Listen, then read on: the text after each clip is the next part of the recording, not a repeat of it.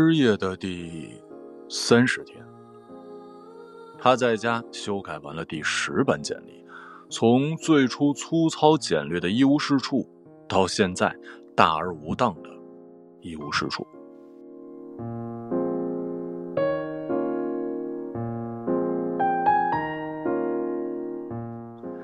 也就是说，从最开始的什么都不会做的感觉，变成了什么都能做一点儿。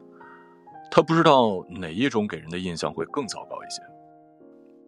距离妻子下班还有差不多一个小时，这一个小时的时间里，他会花大约十分钟的时间来投递简历，预计呢三到五家。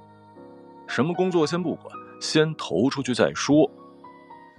他投了一家广告公司，一家做区块链的公司，还有一家社区运营，什么都可以，只要职位描述的最后，薪水看上去还不错。输入、上传、敲击，对于这一系列动作的熟练程度，倒是这一个月时间里他唯一有进步的地方。他觉得这个世界上所有的人事都变成了一滴小水珠，他们凝结在一起，变成了一片无边无际的汪洋大海。他的简历就变成了一颗又一颗大大小小的石头，只会投向这片大海，因为放眼望去。周围一点陆地都没有，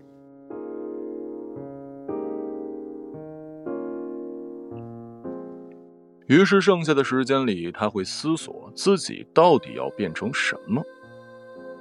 嗯，不，绝对不是变成一个 CEO，嗯，一个电影编剧，一个作家，这些虚无缥缈的东西，而是更实在、更看得见、摸得着的，比如变成一颗多肉。变成一盏台灯，变成一包烟，诸如此类的。但它不会变成一个多肉、一盏台灯或者一包烟。这些东西要么已经存在，要么绝不可能存在。妻子很快就会起疑，揭穿他的诡计。他必须变得不那么容易被发现，或者说他变成的东西必须更合理。比如一根掉落的头发，一张被抽出来没有用掉的卫生纸，一支没有水的笔。当然，要更安全，不能被妻子扔进垃圾桶，这样等于被赶出家门。他想了想，觉得有个主意实在不错。他想变成自己电脑上的文档，只可写，但不可读。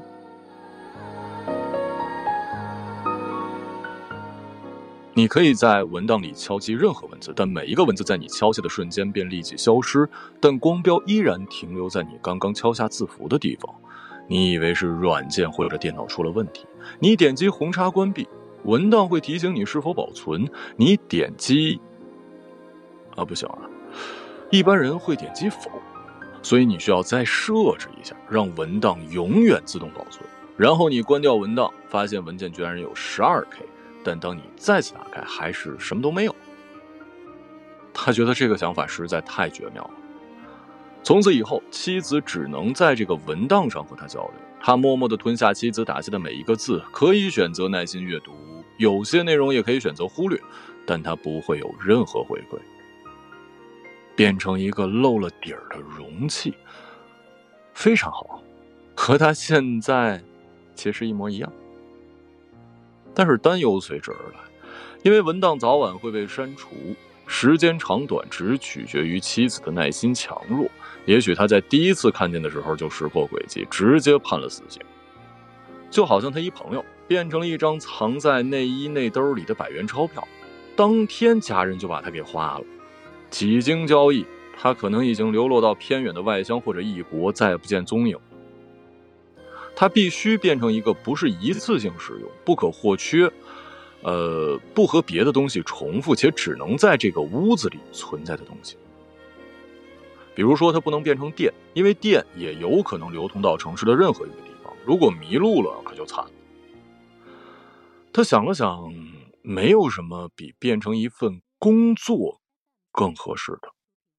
而且得是妻子的工作，每天被随身携带，而且在被抛弃之前还有足够的时间变回来。但这件事实现的可能性微乎其微。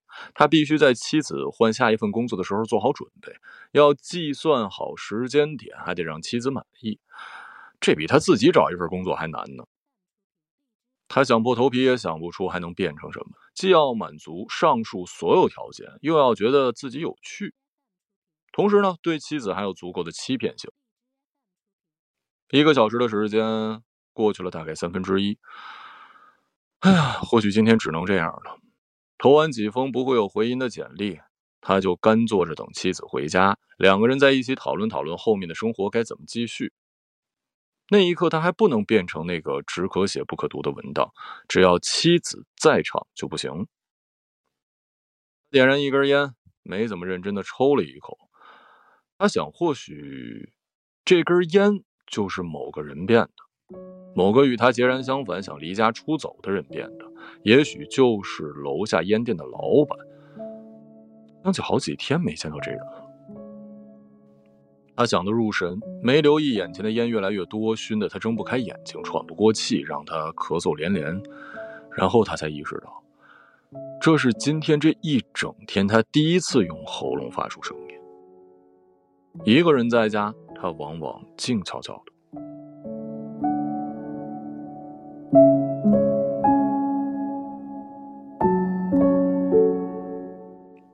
这个时候，他突然想到可以变成什么了？声音，他可以变成这间房子里的声音呢。天花板上像是钢珠球碰撞的声音，木质家具里细微的咔嚓声，或者隔壁邻居砸墙的声音，各种各样你懒得去寻找来源的声音。这个计划绝对可行，他不会觉得无聊。夜晚呢，他可以吓唬妻子。放音乐的时候，他可以混在其中唱上几句。家里没人，他还可以继续迷惑准备上门的小偷。万无一失啊！某种意义上来说，变成声音可以让他同时变成一个有用的人。于是，他就变成了房子里的声音。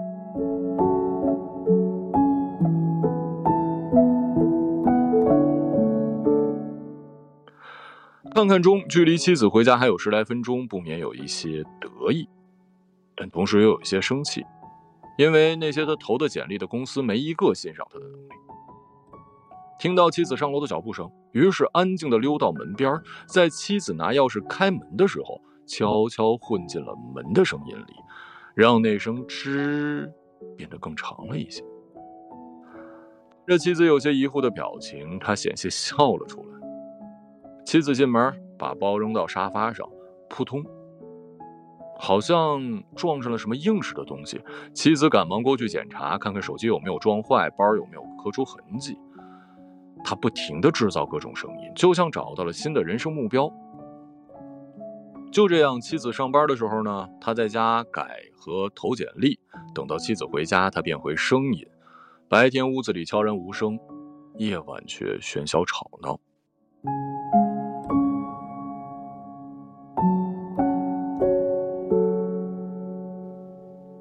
有一天晚上，妻子想和他聊一些正经事儿，比如接下来一个月依然找不到工作，他打算做什么来维持生计，来交房租，来还那些欠给银行的卡债。但是周而复始的玩闹让他忘记了如何回答，他只能发出声音。他播放音乐，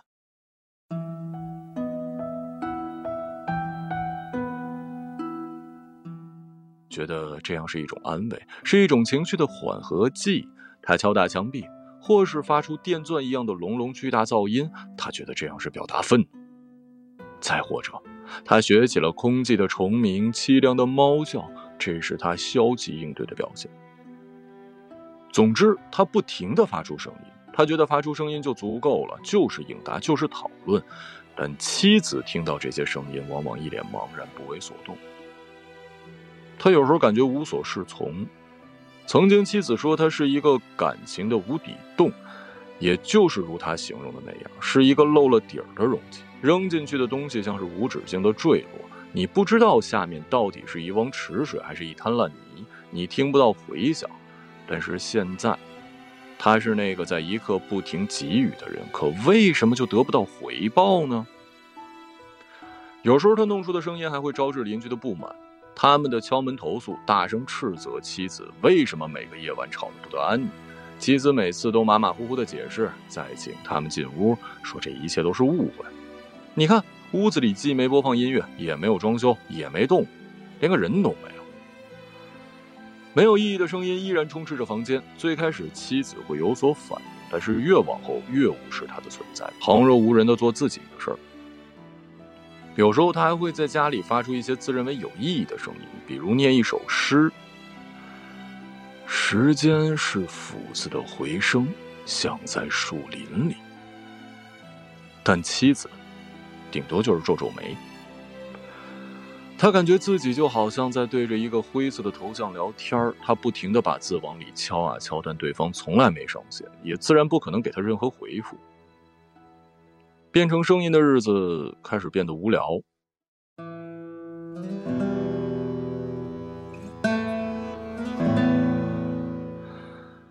那一天，也许是失业之后的第六十天吧，也许比这更久。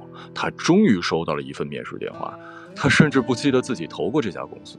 他觉得自己在这一刻变成了那只叫精卫的鸟，源源不断的扔进海里的石头，终于填平了大海，其中一颗浮出水面。但他不可能去面试，更不可能得到这份工作。他变成声音的时间太久了，以至于不知道该怎么变成一个面试者。当面对面试官的时候，他不知道该如何制造一个回答、一个表情、一个姿态，或者他应该变成一个砝码，让他在这场角逐中更有谈判的资本。但他完全不知道一个砝码长什么样，有多重，他无法衡量。他只知道发出声音。哦，对了，他甚至无法走出这房间。外面的世界充斥着各种各样的声音，他会被挤压到一个窘迫的角落，被压扁，被击碎。他本来想找妻子谈谈，但他也不知道该如何发问，比如自己该怎么办，需要准备什么资料，这些问题应该用什么样的声音来构成呢？他甚至觉得。即使能够问出这些问题，但是如今面对妻子，他反而有一些胆怯跟羞涩，仿佛他也不习惯用话语去交流，而只知道用声音发出连续不断的组合在一起的文字，对他来说是一种障碍。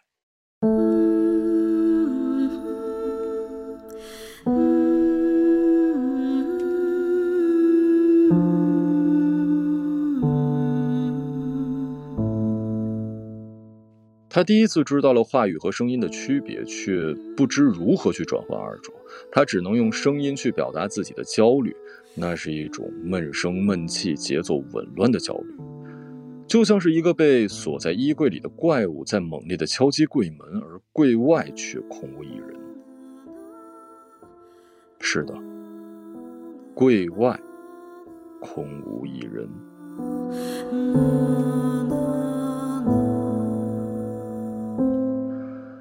越来越频繁的妻子回家的时间要比他以往更晚，有的时候甚至完全不回家。